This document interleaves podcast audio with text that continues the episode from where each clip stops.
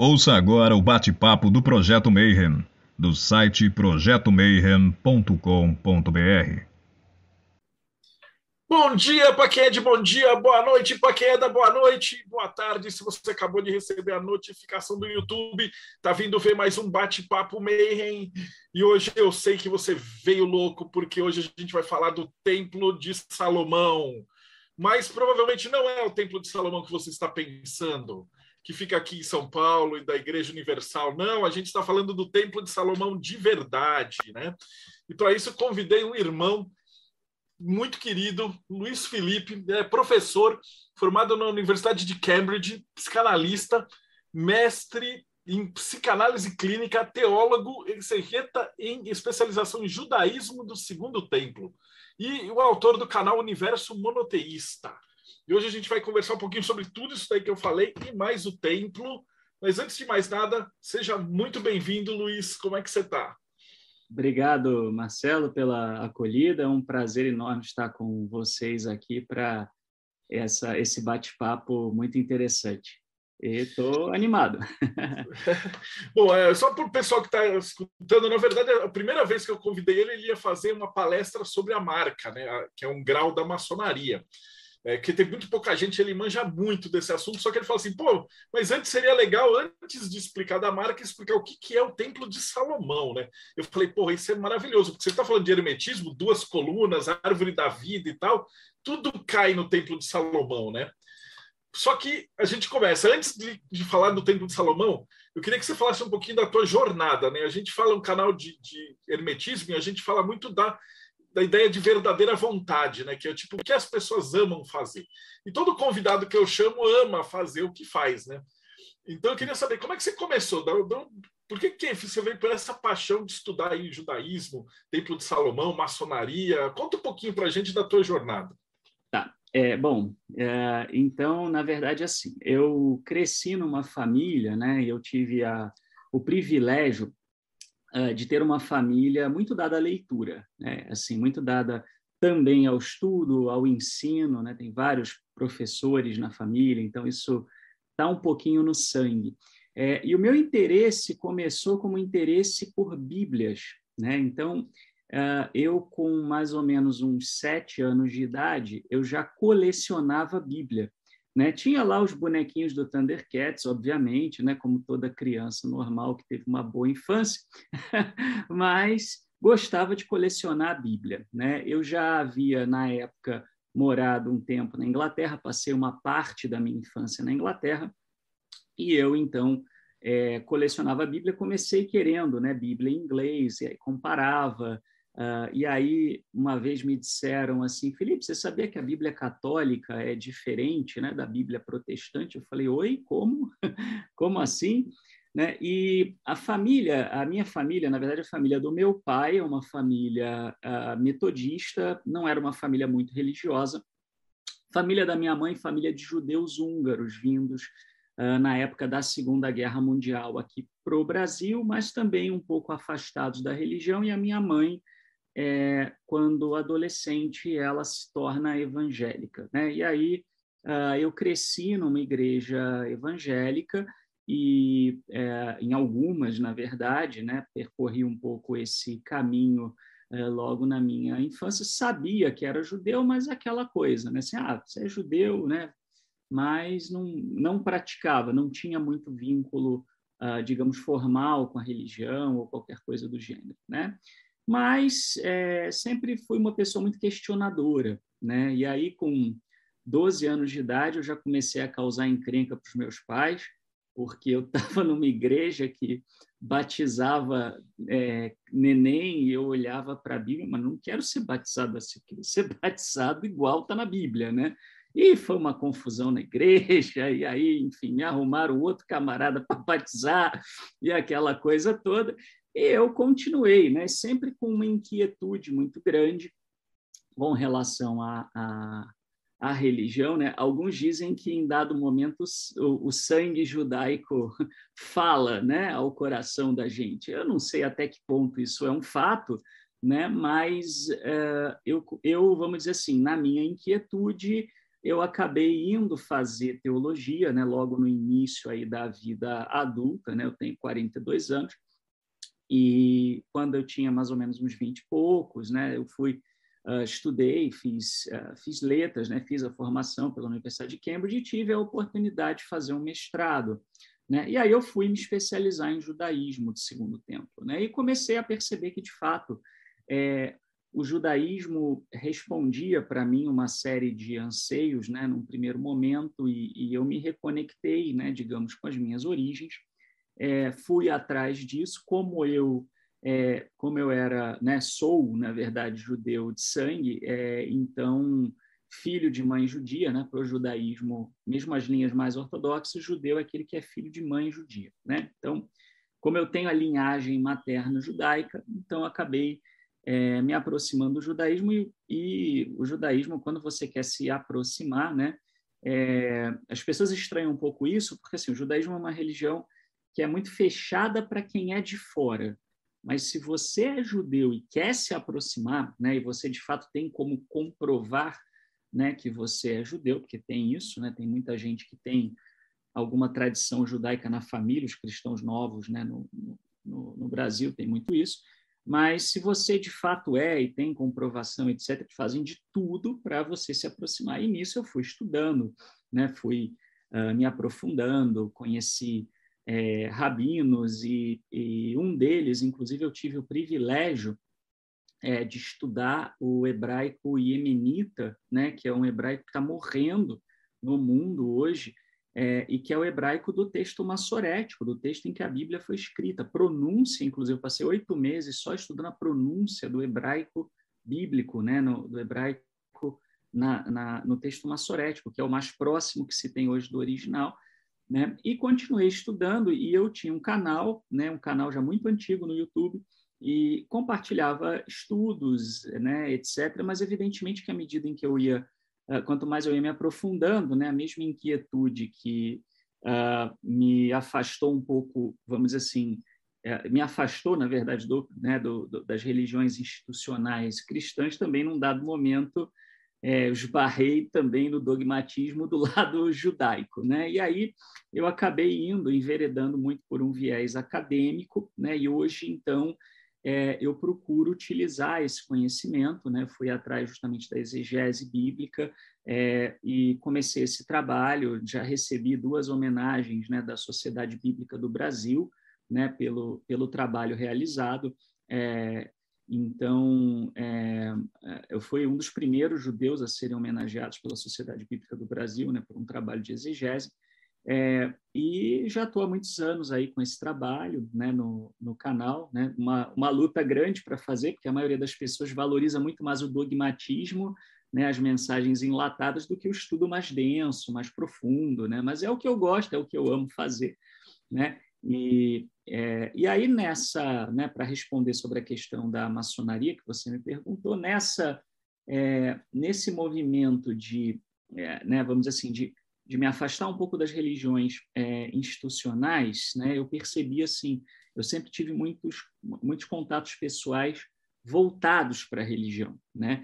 E isso dificultava porque à medida em que você começa a questionar, aqueles contatos também começam a se distanciar de você, né? E eu me recordo que uma vez eu tinha uma eu tinha um amigo que ele é, alguém postou alguma coisa de maçonaria lá num fórum que eu administrava, né? Alguma dessas bobagens, né? Assim que a gente cresce ouve não, né?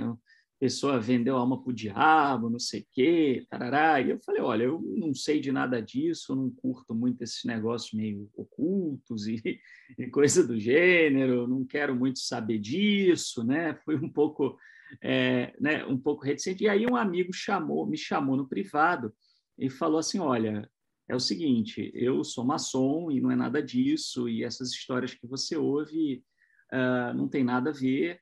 Né? Às vezes até alguns não gostam de desmentir, porque isso afasta um pouco os curiosos. Né? Na verdade, nós somos uma fraternidade com fins mais filantrópicos, de autoaperfeiçoamento, não temos nada de, né, de, de prática ocultista ou, ou coisas né, do gênero, né? Então, É, enfim, me explicou algumas coisas. E aí, uns anos depois, eu lembrei dessa conversa, chamei ele na chincha e falei: então, você falou para mim que era masculino. Oi, Ian, que?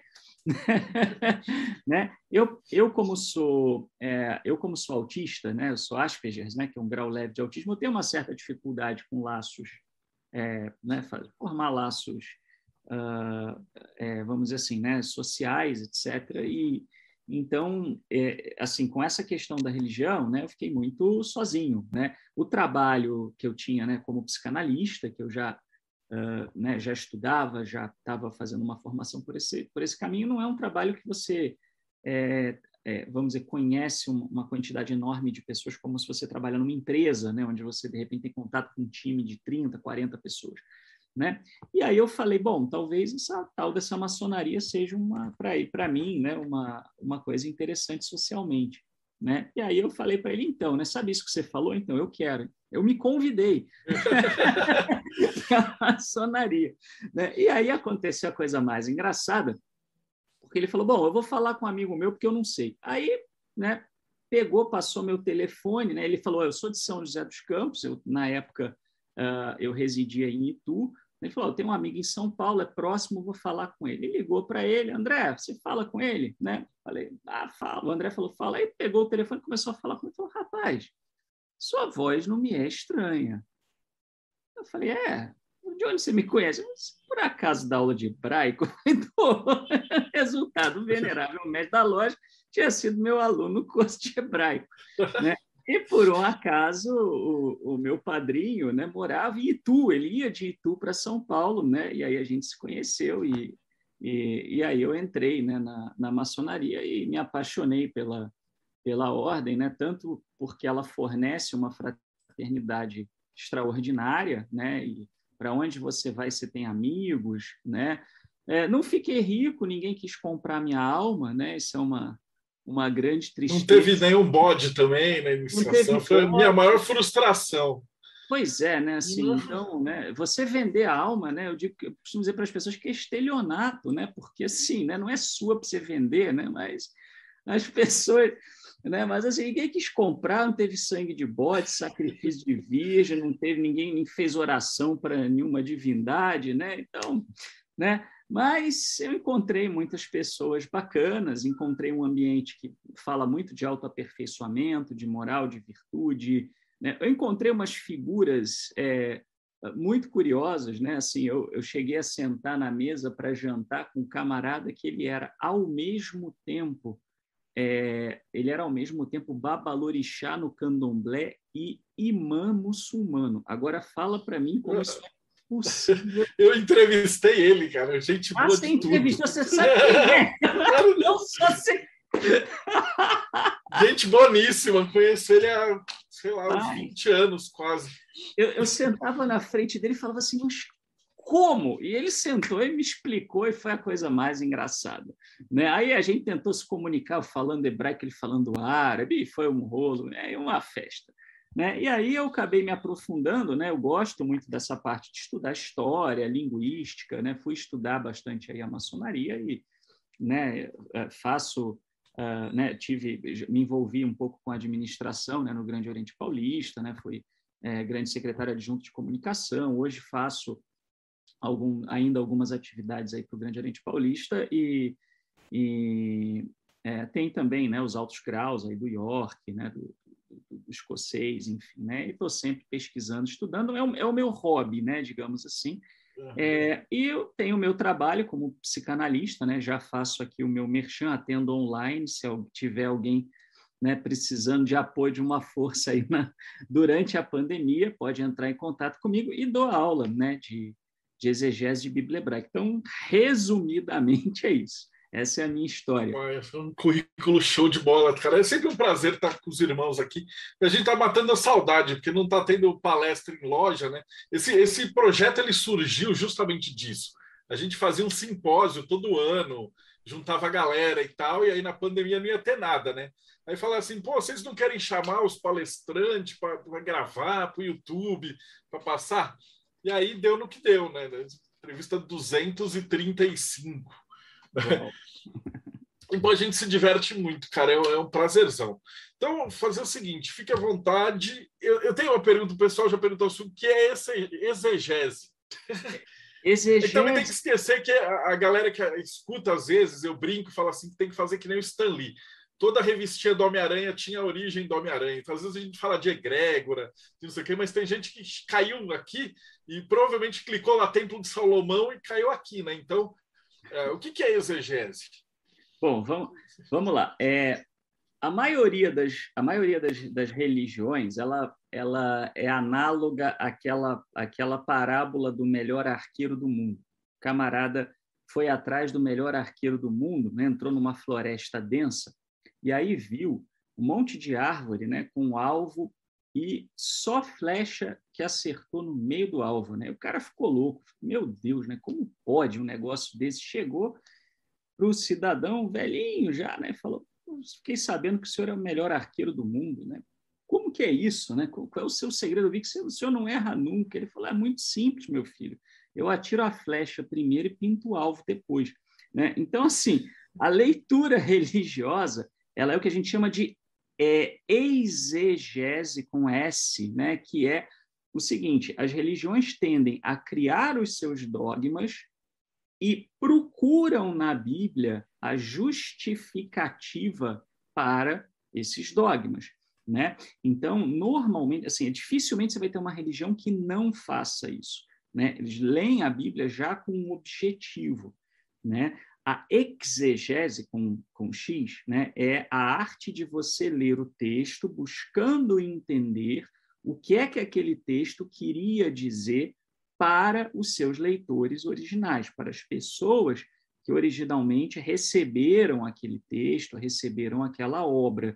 Né? Você pode falar de camadas posteriores, de falar de homilética, fazer alegorias, fazer um comentário místico, se assim desejar, né? mas uh, existe inclusive uma, um, um dito judaico muito interessante que diz o seguinte: que nenhum, né, nenhuma interpretação pode violar o sentido simples do, do texto. Eles chamam de pechat, né, no, no, no hebraico. Então, é, nenhuma interpretação pode violar o pechat, né, que é o, o sentido mais estrito do texto. Então, a gente faz esse trabalho e aí eu procurei justamente uh, me aprofundar em fontes acadêmicas pessoal com PhD em, em literatura bíblica, em arqueologia, história, né? E, e não pessoas que estão defendendo, puxando sardinha teológica para uma dada linha religiosa. Então, o nosso canal ele fala disso, né? Basicamente. E hoje nós vamos desconstruir o Templo de Salomão. Eu tenho certeza que todos os que estão ouvindo aqui vão sair com uma ideia completamente diferente do que era o Templo de Salomão. Maravilha, então a palavra é sua, fica à vontade. Muito bem. Então, é, eu vou aqui compartilhar com vocês. Eu, eu fiz dois slides, era para ter encaixado aqui os slides uh, no meio, mas como eu estou com um pequeno probleminha aqui no meu computador, esses slides ficaram é, fora. Mas imaginem o seguinte: imaginem vocês essa cena, né? Num, Oriente Médio, estamos falando aí de coisa de mais ou menos uns 3 mil anos atrás, né, pelo menos, que é quando a, a Bíblia foi escrita. Podemos retroceder, até começou a ser escrita, podemos até retroceder um pouco mais do que isso. Quatro, cinco mil anos atrás não havia luz elétrica, você saía, olhava para o céu e você via isto daqui, né? Você via as estrelas, você olhava, via os astros se movimentando. Né? Agora pensa no seguinte: você durante o dia via pássaros se movimentando, né? E esses pássaros eles pareciam pontinhos no céu. E de repente você percebia que eles pousavam, né? Faziam ninhos em lugares altos, né? Em montanhas, em, em árvores. E quando eles chegavam perto, aí que você via, ah, é um bicho, né? É um ser vivo. Uh, ele se move como um pontinho no céu e ele é um ser vivo. Então, eles olhavam para as estrelas e o que, que eles pensavam? O que, que eles podiam pensar? São seres vivos, né? São criaturas dotadas né, de tanta vida quanto nós. Elas se movem, elas se mexem, né? são seres luminosos, né? Então, qual era a fonte de luz naquela época? Era o fogo, né? Então, são seres de fogo, né? Que vivem em carruagens de fogo, né? E que se mexem e que se movem, né? E aí acontecia também deles verem isto daqui, né? O que, que é isto daqui? Né? Nós estamos aqui no, aqui no Brasil, principalmente, é, se você pegar do, do sudeste para cima, a gente não sabe o que, que é estação do ano. Né? Para a gente é seco, molhado, ameno ou ou está pegando fogo, né? A gente não sabe o que é de fato um inverno bem marcado, né? Com neve, um outono que as folhas caem, né? Uma primavera, um verão, né? A gente não tem muito isso, mas para eles isso era muito nítido e eles observavam que o Sol ficava mais distante, menos distante, as estrelas estavam em posições diferentes, enfim. Então eles percebiam e olhavam e falavam: então, pera lá, esses seres que são feitos de fogo e que se mexem lá em cima, né? Esses seres, dependendo da posição deles, né? Às vezes eles aparecem, às vezes não. A coisa muda aqui, a coisa mudando aqui, eu tenho comida ou não tenho comida, né? Então a minha colheita pode ser melhor ou pode ser pior, né? Então eles pensavam exatamente esse tipo de coisa, né? E aí vem algumas pessoas, né, alguns autores que têm um pouquinho de conhecimento acadêmico né, e antropológico, mas usam isso às vezes para fins comerciais e vendem né, a ideia de que os sumérios achavam que os deuses eram astronautas. Não é nada disso. Eles achavam que as estrelas eram deuses. Eles olhavam, né, não é que eles acreditavam, né, até aquele camarada do cabelão, né, que olha e fala assim, ah, isso aqui pode ser um graveto ou pode ser um motor né, de uma espaçonave interdimensional. Né? Assim, na verdade, eles, né, com todo respeito a quem acredita em, em, em UFOs, né, em, eu não estou aqui, OVNIs, eu não estou aqui dizendo que eles não existam, o que eu estou dizendo é que né, as lendas dos povos antigos elas eram baseadas nos astros e não na ideia né, de deuses astronautas. Né? Então, o que, que isso tem a ver com o Templo de Salomão? Né? Aí nós vamos, então, para o nosso slide principal aqui, depois eu vou voltar a esse no slide final. Uh, mas vamos, nós vamos justamente falar né, do objetivo e do funcionamento uh, do Templo de Salomão. Né? Então, assim, é, como é que os semitas na antiguidade, os povos ali no Antigo Oriente Médio, né, onde, de onde surge a Bíblia, né, a Bíblia é um produto aí de Israel, Judá, né, que sempre estavam influenciados ali pelos povos adjacentes, né, os sumérios, os babilônios, os assírios, os egípcios. Como é que eles viam isso? Né? Então, a arqueologia hoje nos fala. Né? Se você pegar, por exemplo, o século 23, né? eu que sou judeu falante da Era Comum, a maioria está acostumada com antes de Cristo, né? tanto faz. É, nós estamos falando de né, coisa de quase 5 mil anos atrás, 4 mil e tantos anos atrás.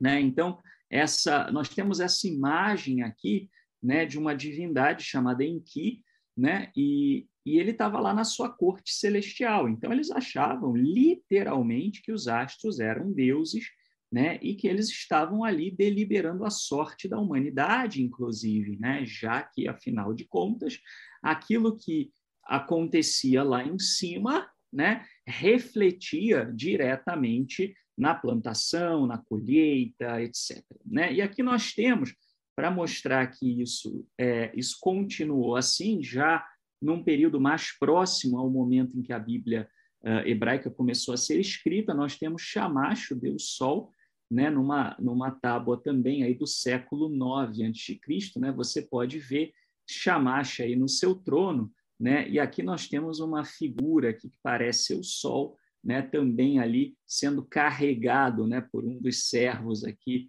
de Shamash. Né? Aqui em Enki nós temos uma coisa muito interessante. Repara que você tem uma imagem como se fosse um rio né, subindo né, assim por aqui, descendo.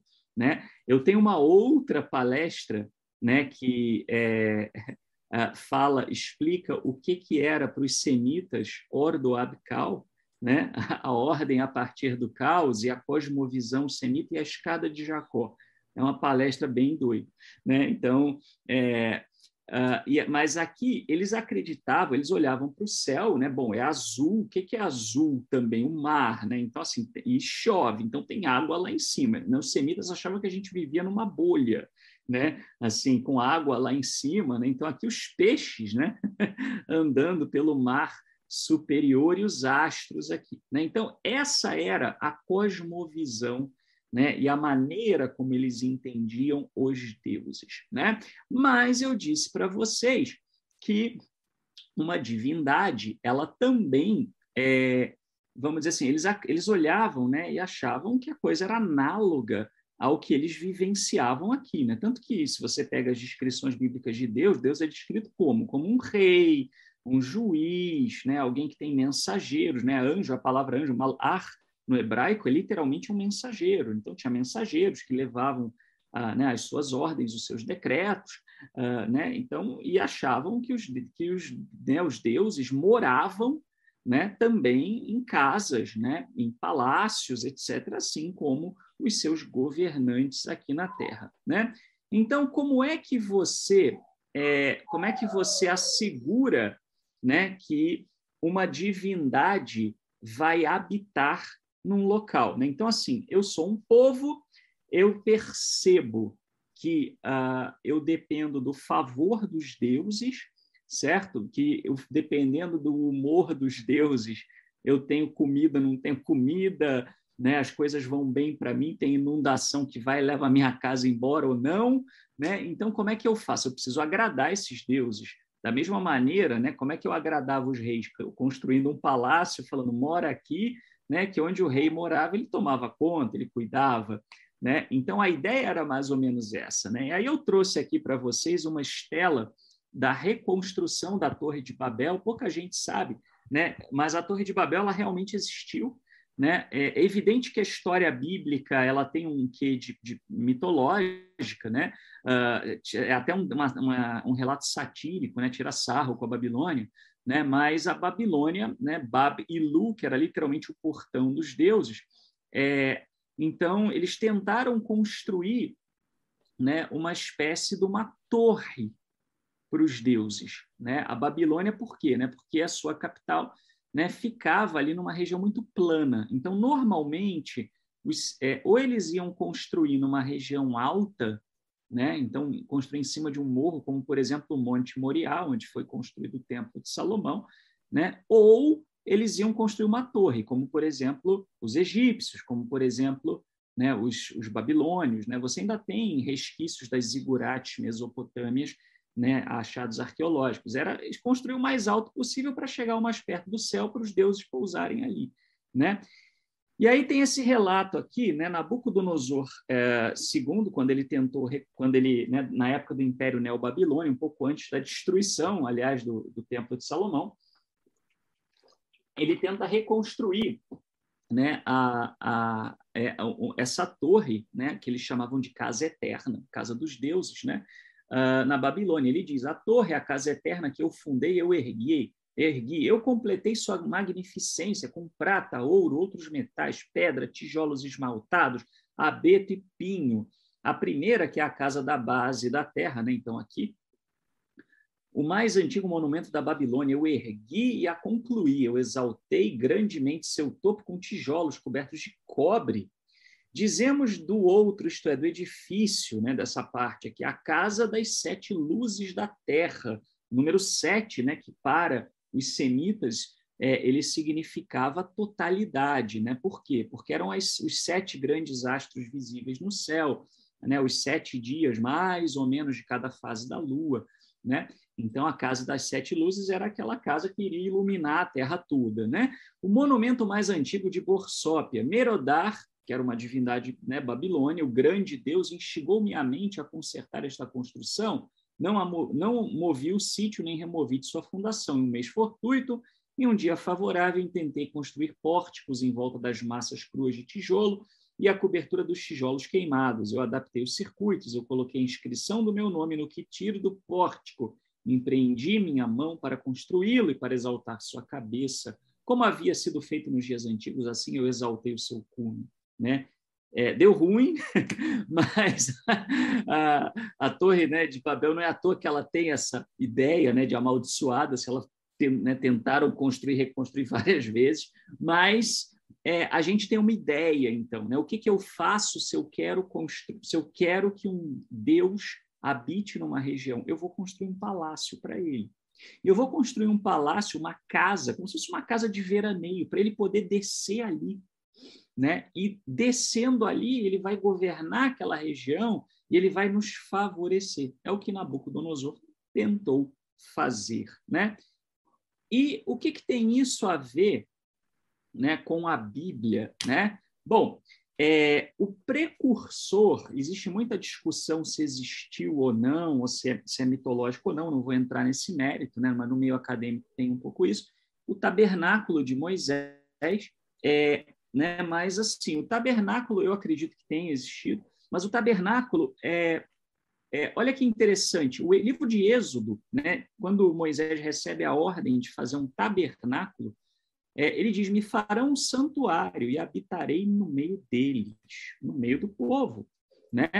A ideia era que Deus literalmente iria morar ali, não era figurativo. Né? Nós pegamos uma série de coisas é, que eram literais na linguagem daqueles povos antigos e hoje a gente torna figurativo, né? O pessoal canta, Deus está entre nós.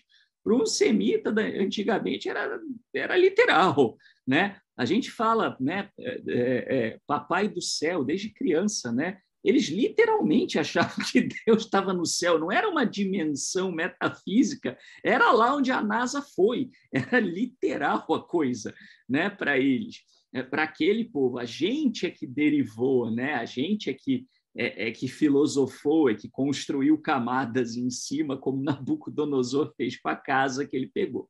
Né? E quando a gente vê o Templo de Salomão, veja que interessante a fala do rei Davi. Né? A Bíblia diz que Salomão teria construído a partir uh, do seu pai Davi, que teria preparado o material para essa construção. Né?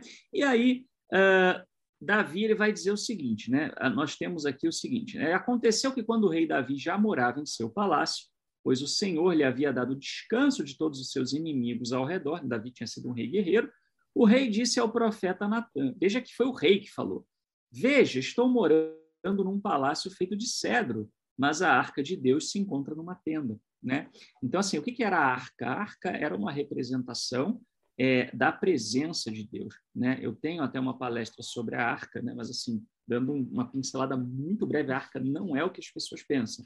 Né? A arca, na verdade, o, o, ela não tinha nenhum valor é, intrínseco, o valor era nas tábuas da lei, as tábuas da lei do decálogo, né? os dez ditos, erroneamente chamados dez mandamentos, né? eles eram é, uma aliança, estilo a aliança que os reis faziam com os povos no Antigo Oriente Médio, com promessas, com maldições em caso de descumprimento, né?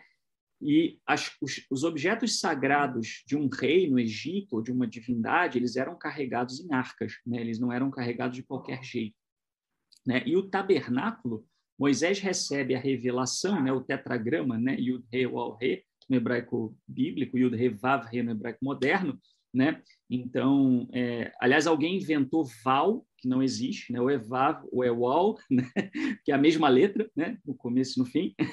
Mas, é, então, assim, a, é, é, a divindade, essa divindade era uma divindade de origem midianita, né? Então, ela, ele estava ali na região do na, na região do Sinai e aí é construída uma casa, uma tenda para levar Deus para Canaã, para a terra prometida. É literalmente essa função do tabernáculo, é transportar Deus, é um trailer antigo. Isso é o tabernáculo, né? Então, era o primeiro motorhome, né, da história, né, que a gente tem notícia, né? E aí Deus é transportado e ele fica lá. E aí Davi se incomoda, fala: "Pô, assim, como assim? Eu estou num palácio, Deus está num trailer, né, para usar uma linguagem uma linguagem mais popular.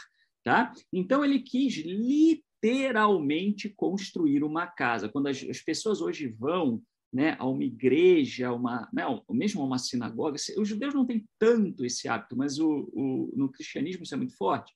né? Ir para a casa de Deus, né? Assim, eu vou para a igreja, vou para casa. É simbólico, né? Mas para eles era literal. Deus literalmente morava ali. Eles colocavam comida, né? Perfume. Era para isso, era para tornar a casa agradável, né? Então, é, aqui nós temos, tá? Eu, eu coloquei aqui uma, uma um, um, né? Nós vamos falar muito rapidamente é, dos templos que são mencionados né, na literatura judaico-cristã. Né? Então, nós temos é, o tabernáculo móvel, ele é mencionado ali na Torá, né, no Pentateuco.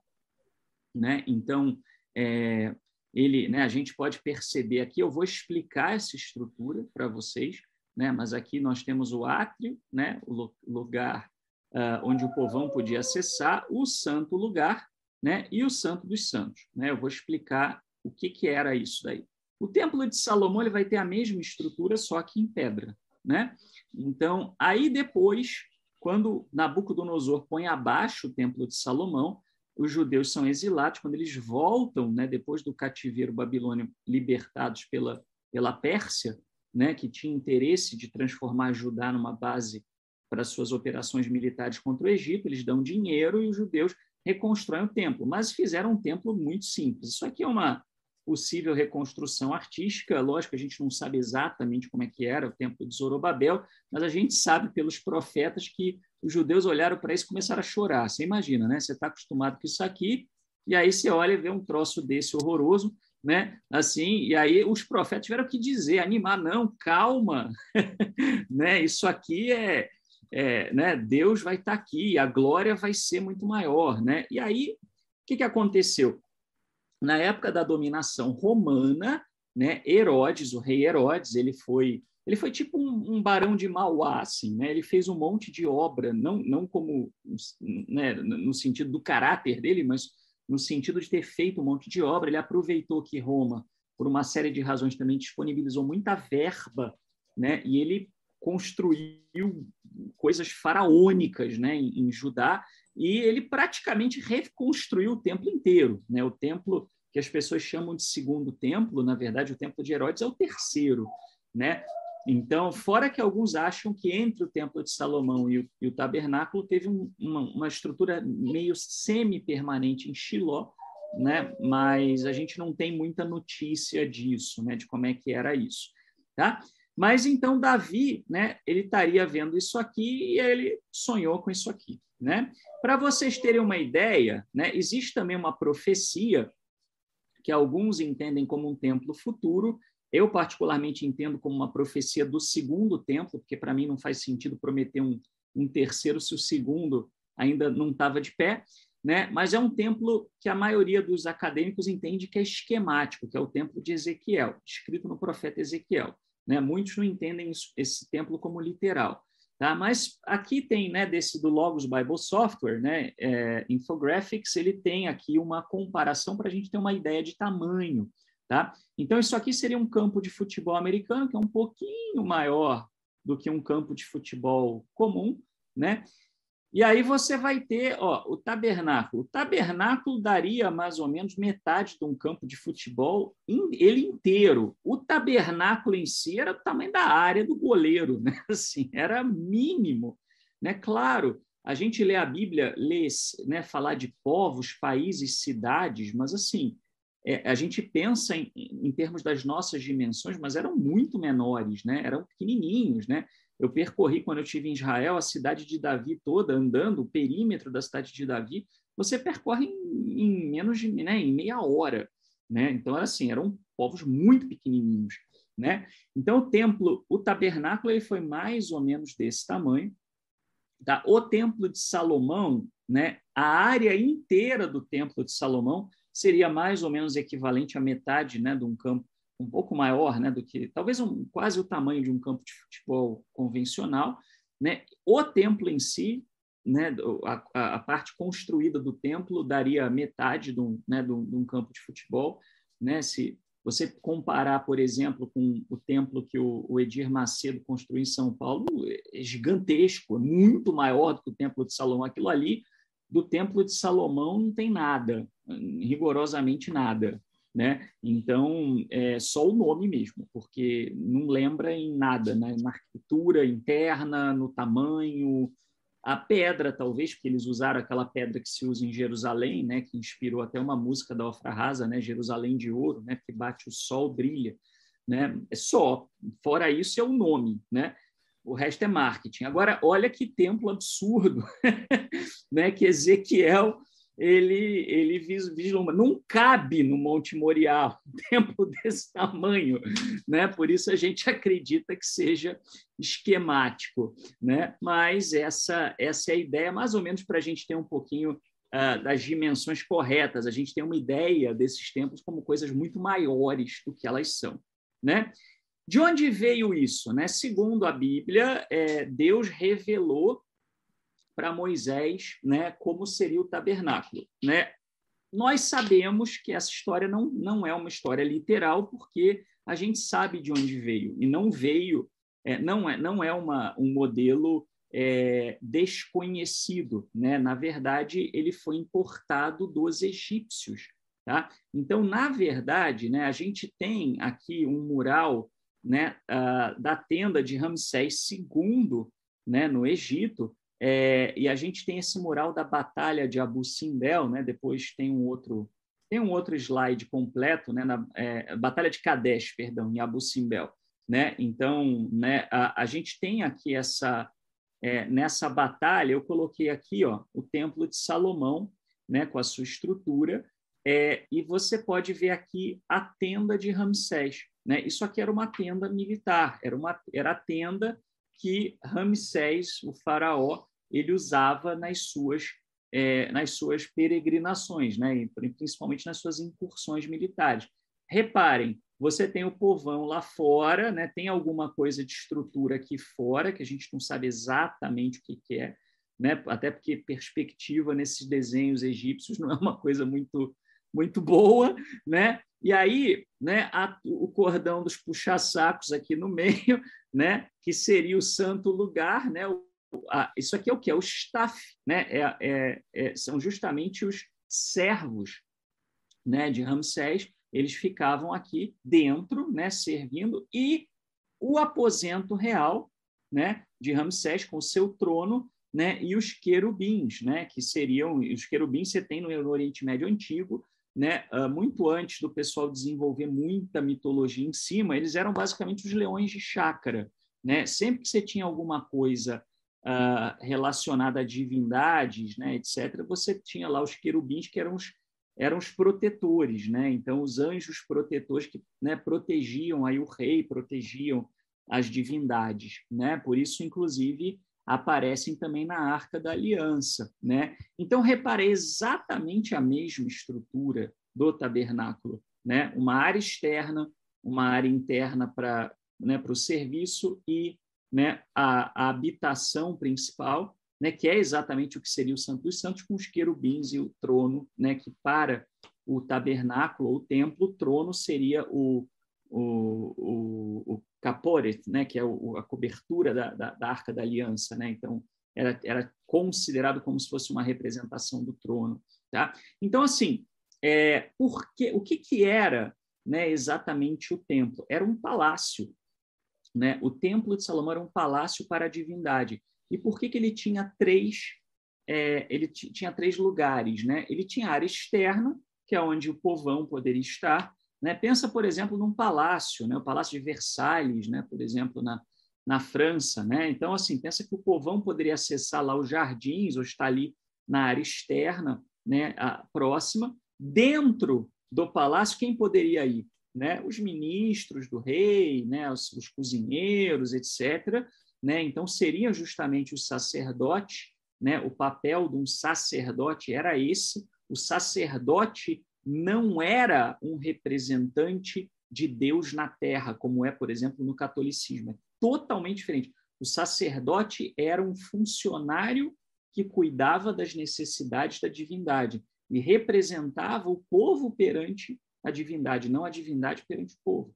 Né? Ele levava coisas para servir. Então, assim, né, tem muita gente que adoraria a ideia de ser sacerdote no templo de Deus, né? Assim, você chegar numa igreja e falar, Quantos aqui queriam ser sacerdote do tempo de Jerusalém? É, ninguém queria limpar cocô de vaca, né? Que era o que o sacerdote fazia, né? Porque a vaca caga, né? Vamos combinar que a vaca não sabe que ela está lá no templo, né? E ela faz cocô. Então, assim, alguém tinha que limpar aquilo ali, tirar as cinzas, trocar o pão que mofou, né? E colocar pão novo, né?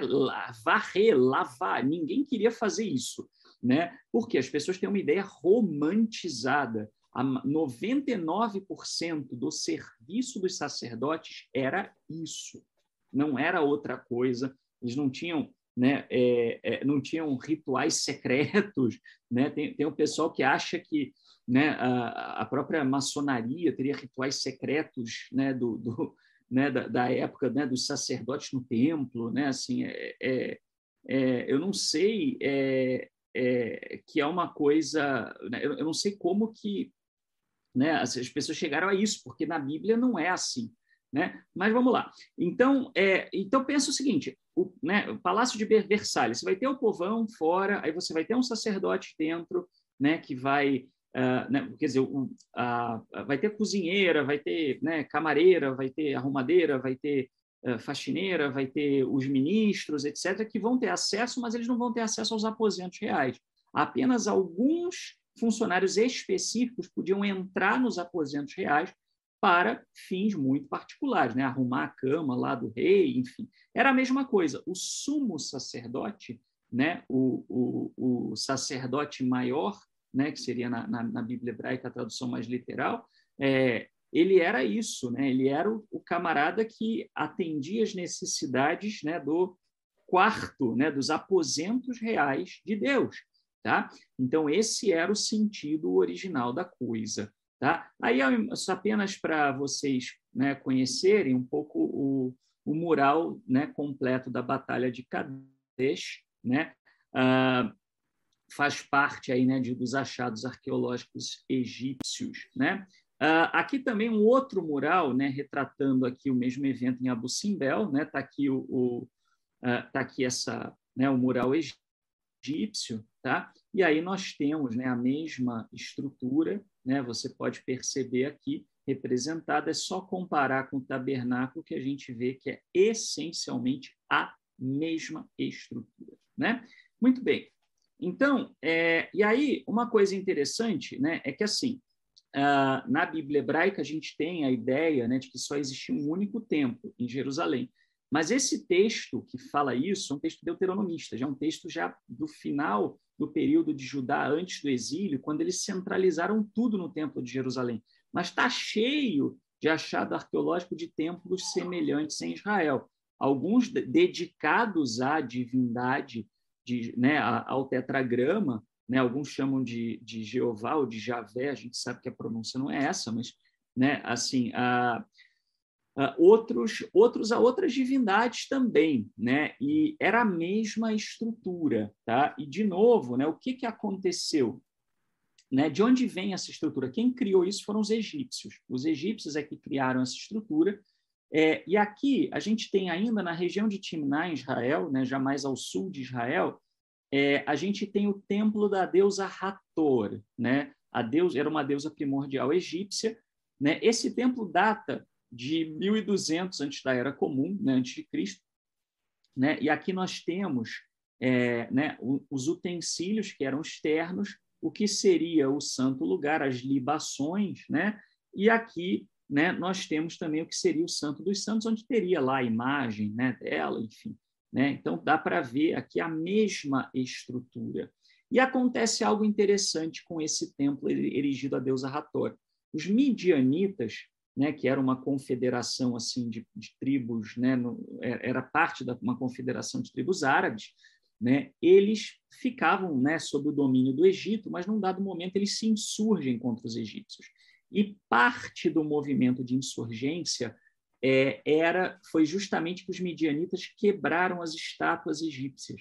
E como os egípcios ele, eles gostavam muito né, de iconografia, é, Talvez tenha a ver com isso, a gente não sabe exatamente, mas os midianitas, num dado momento, os templos, né, o que a gente tem de resquício arqueológico de templo midianita não tem estátua, que é exatamente o que acontece com o Deus da Bíblia, né? E a gente sabe, né, que o Deus bíblico, né, Jeová, o Javé, o, né, enfim, o tetragrama, né, ele veio dos midianitas, né? Porque Moisés vai até os midianitas, ele sobe até a montanha de Deus e ele recebe a revelação ali, e ali Deus, né, se apresenta para ele. E Deus é transportado dali. Então, o tetragrama ele é de origem midianita, ele não é de origem judaica.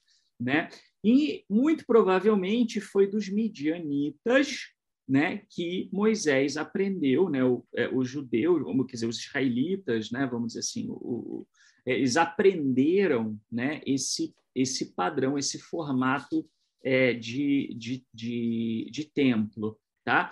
É, né, de novo, eu estou apresentando informações históricas, eu não estou aqui explicando ou dizendo como é que isso conversa com a fé. Aí, fé é de cada um. Né? Você pode pensar assim, não, o relato bíblico ele é mitológico, na verdade não houve uma revelação, ou você pode pensar, não, Deus revelou, mas revelou de uma forma que era a forma que eles conheciam, né? Porque se Deus chegar a aparecer, né, para o Marcelo falar, né, deu débil, aqui é Deus, faça uma cadeira. Ele não vai fazer uma bola, né? Ele vai fazer uma cadeira parecida com a que a gente usa para sentar, né? Então existe um elemento cultural de quem recebe a mensagem também, né? Então, né, como eu disse, a gente né, não entra na questão fé. Eu sempre falo isso no meu canal, fé é uma coisa particular, a gente apresenta as informações acadêmicas, né? Muito bem. É, então, é, agora uma outra coisa interessante né, é o seguinte: eles achavam é, que é, eles achavam que os deuses comiam, tá? Então,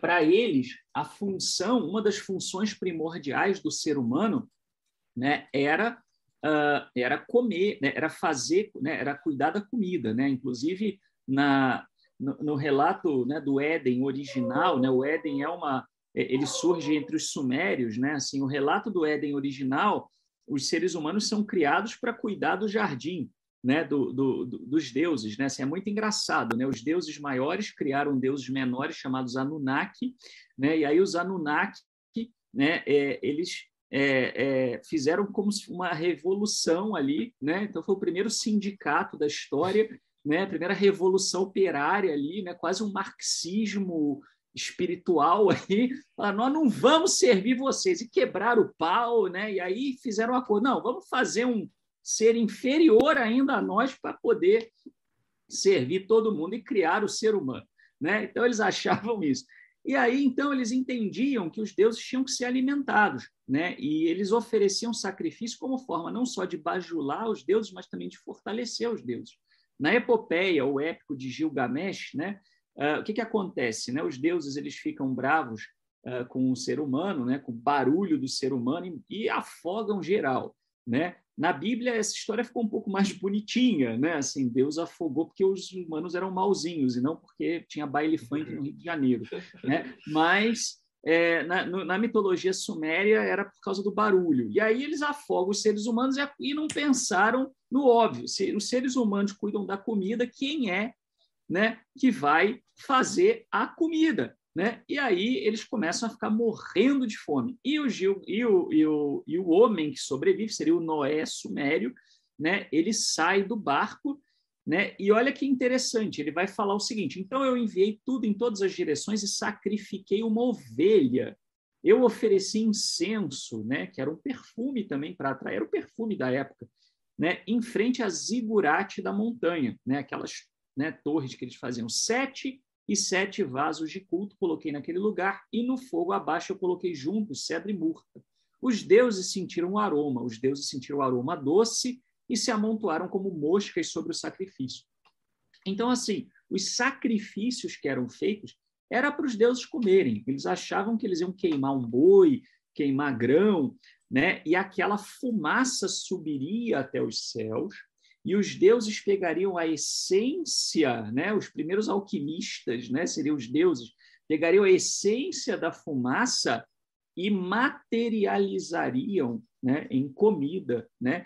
Inclusive, tinha gente que pegava e fazia isso com pessoa, né? O camarada dava o filho dele para a divindade, né? Ia lá, queimava o filho, achava que o filho seria materializado lá e o Deus ia cuidar dele, ou ia fazer o que, sei lá o que com ele, né? Então, era essa cultura tá? daquela época. Eles ofereciam sacrifícios mesmo, né? Por conta disso, tá? Então, é, tudo isso está na base da função do que seria o santuário. Né? Então, aqui, vamos olhar para o tabernáculo, né? mas é a mesma coisa, é o mesmo raciocínio para o templo, porque o templo era o tabernáculo, essencialmente. Tá? Você tem os aposentos reais, eu já falei, né? que era o quarto, né? por separado por uma cortina, né? o palácio real, tá? e eles tinham também o átrio do palácio. Isso aqui eu já expliquei. Essencialmente, a função era essa: receber as pessoas. Então, o povão podia chegar aqui, tinha que se limpar, se purificar. Eles tinham rituais de purificação, porque não podia chegar sujo né, perto da divindade, não podia, você ia tocar na comida da divindade. Como é que você ia fazer isso com a mão toda cagada? Não ia. Né? Então, você tinha que se limpar, se purificar, etc. Né? Inclusive, nas leis cananeias, né, assim, tinha, tinha pena de morte se você, se você envenenasse, né, contaminasse com, alimento, com coisas impuras a comida do rei, né, surge daí. Depois, o povo judeu, com a influência dos sacerdotes, vai expandir isso para o povo todo. Né? Até hoje, o povo judeu tem toda uma forma de comer, que é a forma kasher, né? que deriva dessa cultura, mas já muito distante. Né? é, é, é aquela coisa, né? muitas das práticas religiosas as pessoas perderam o sentido original e até ressignificaram, né? deram novos sentidos para a prática. Né? Mas é aquela história da, da moça que né, ia, ia sempre assar o, o, o né, ia sempre assar o boi, né, no, ia e cortava sempre a mãe cortava o pedaço né, de um lado do outro né, da carne e jogava fora. E a filha não entendia por que não. A gente sempre fez assim sempre foi assim. Essa é a tradição da família. Se não fizer assim não funciona. Perguntou para a avó a avó falou a mesma coisa. Aí ela resolveu visitar a bisavó no asilo. A bisavó falou não minha filha é que a minha a, a minha travessa era muito pequena eu cortava para poder caber né? então é isso, né? Perde-se um pouco da essência daquilo que era, né? E veja que interessante, né? Ah, você, você tem objetos no, no templo, né, ou no tabernáculo, que são de bronze e outros que são de ouro. Né? E qual é a lógica? O bronze era um metal nobre, porém não tão nobre. Então, os objetos externos que ficavam mais disponíveis para o povão, né? então o lavatório, né, as bacias, as pás, etc., a base do altar, né, do lado de fora, onde fazia-se o sacrifício, isso era feito de bronze, porque estava mais longe do rei, mais longe da divindade. Né? O que estava mais próximo tinha que ser mais luxuoso, né? então era feito de ouro. Né?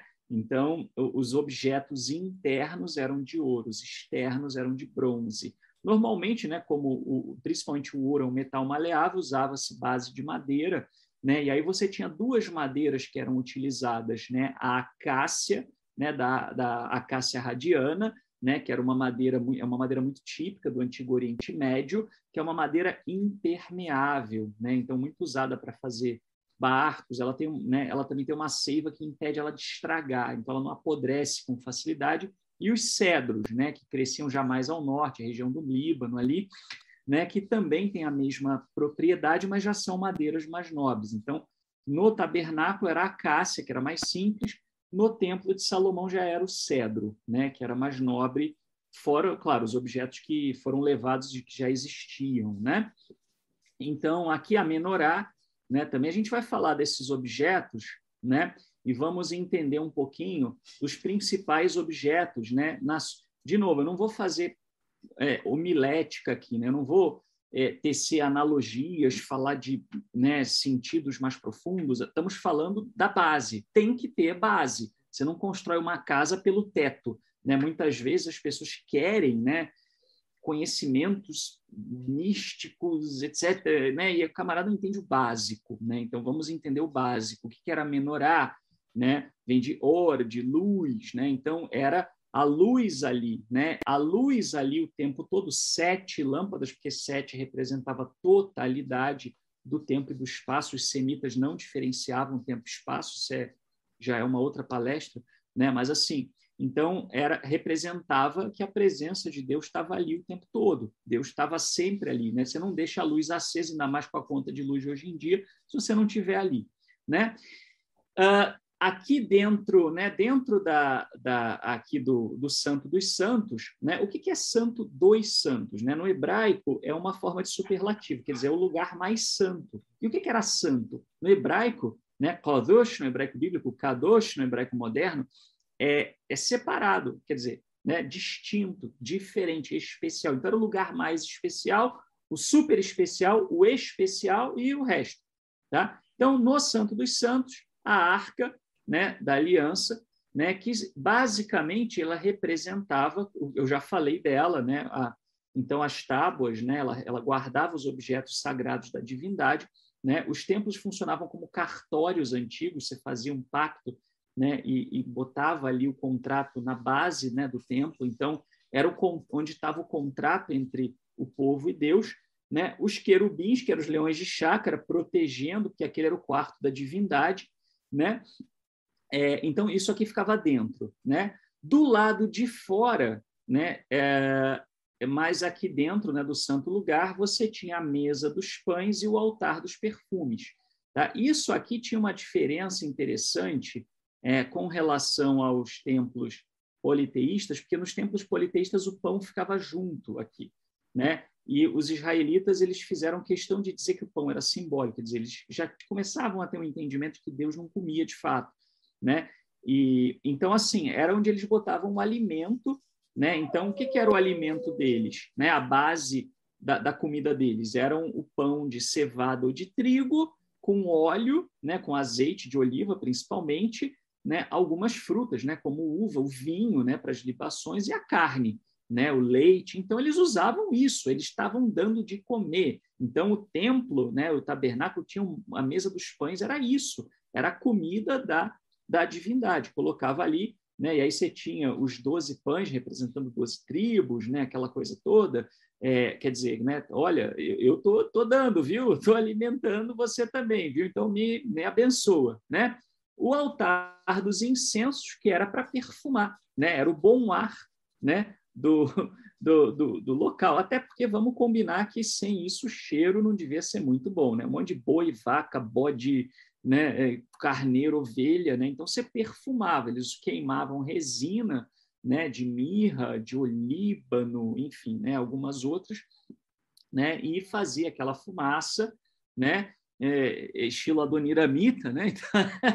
Então, brincadeiras aí com o pessoal, mas então assim, né, era era era isso era comum também na, nos palácios, né? Os palácios eram assim, né?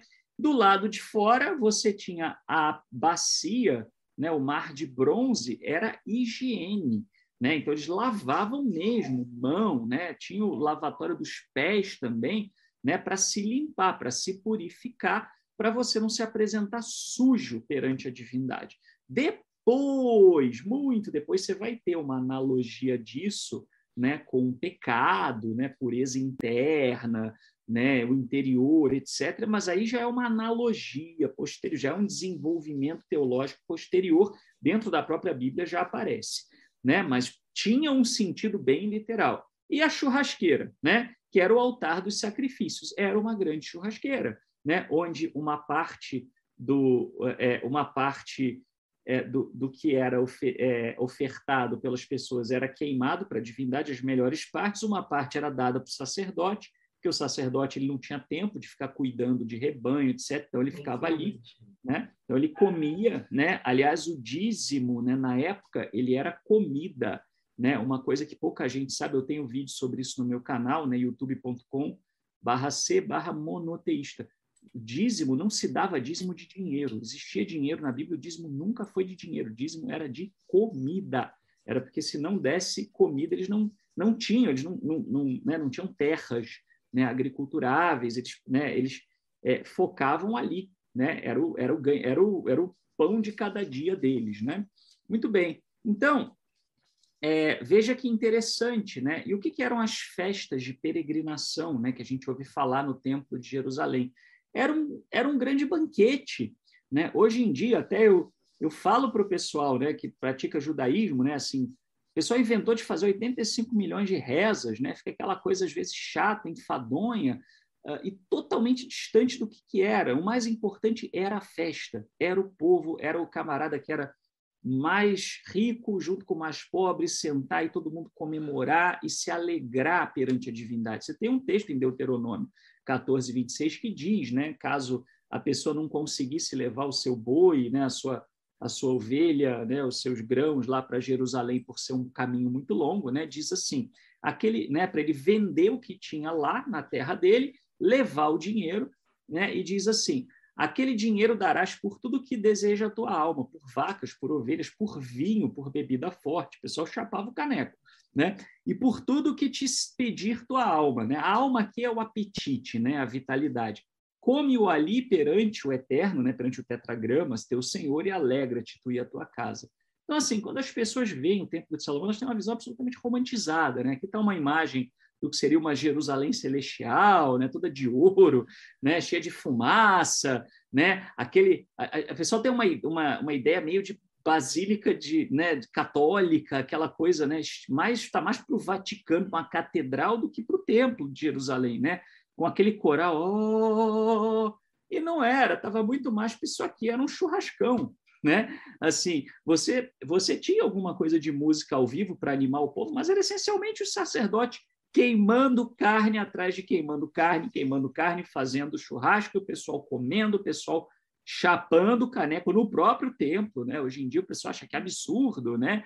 Até entrar com bebida alcoólica num, local religioso é até considerado ofensivo para nossa cultura, para deles não era, né? Então, essencialmente era isso, né? Isso era o templo de Salomão. Tinha esse propósito, era um palácio para a divindade. Eles achavam que a divindade habitava ali literalmente, tanto é que era feito em lugares altos de propósito.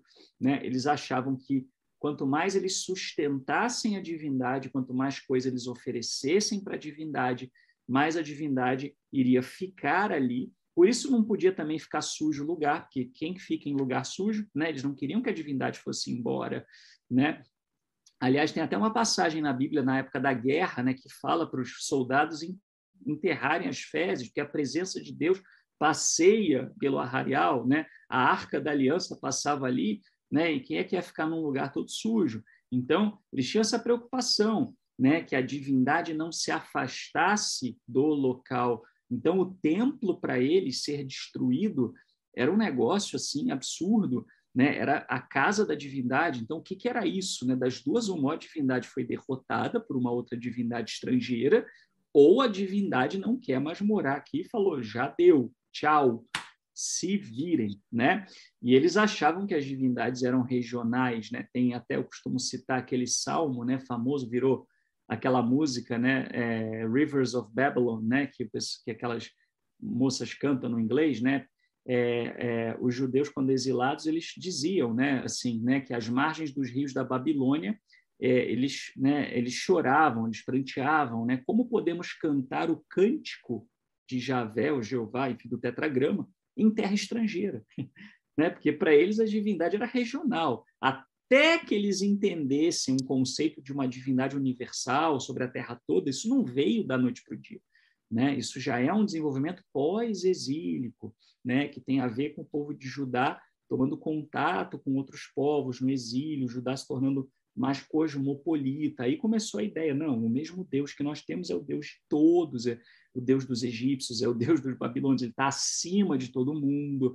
Né? Esse desenvolvimento filosófico, teológico, ele foi aos poucos né? E dessa forma. Então é sempre bom a gente entender como essa história começou e as origens de tudo isso, né? E eu sempre apresento né, a, a bibliografia, eu gosto de percorrer a bibliografia, porque trabalho sério né, tem bibliografia, e a bibliografia ela deve né, ser apresentada, estou dando até um zoom aqui, né? Então, a Jewish Study Bible, né, que é uma bíblia de estudo judaico, eu gosto muito, né, da, da, é, publicada pela Oxford University Press, Né? Tem um, um artigo né, da revista Meridian, né, que é um, uma revista é, de origem mormon, né, mas eles têm um trabalho é, é, arqueológico, um trabalho de pesquisa né, arqueológica muito bom e que né, foi onde eu primeiro é, que onde eu tirei, na verdade, as imagens né, do, de Abu Simbel né, e do,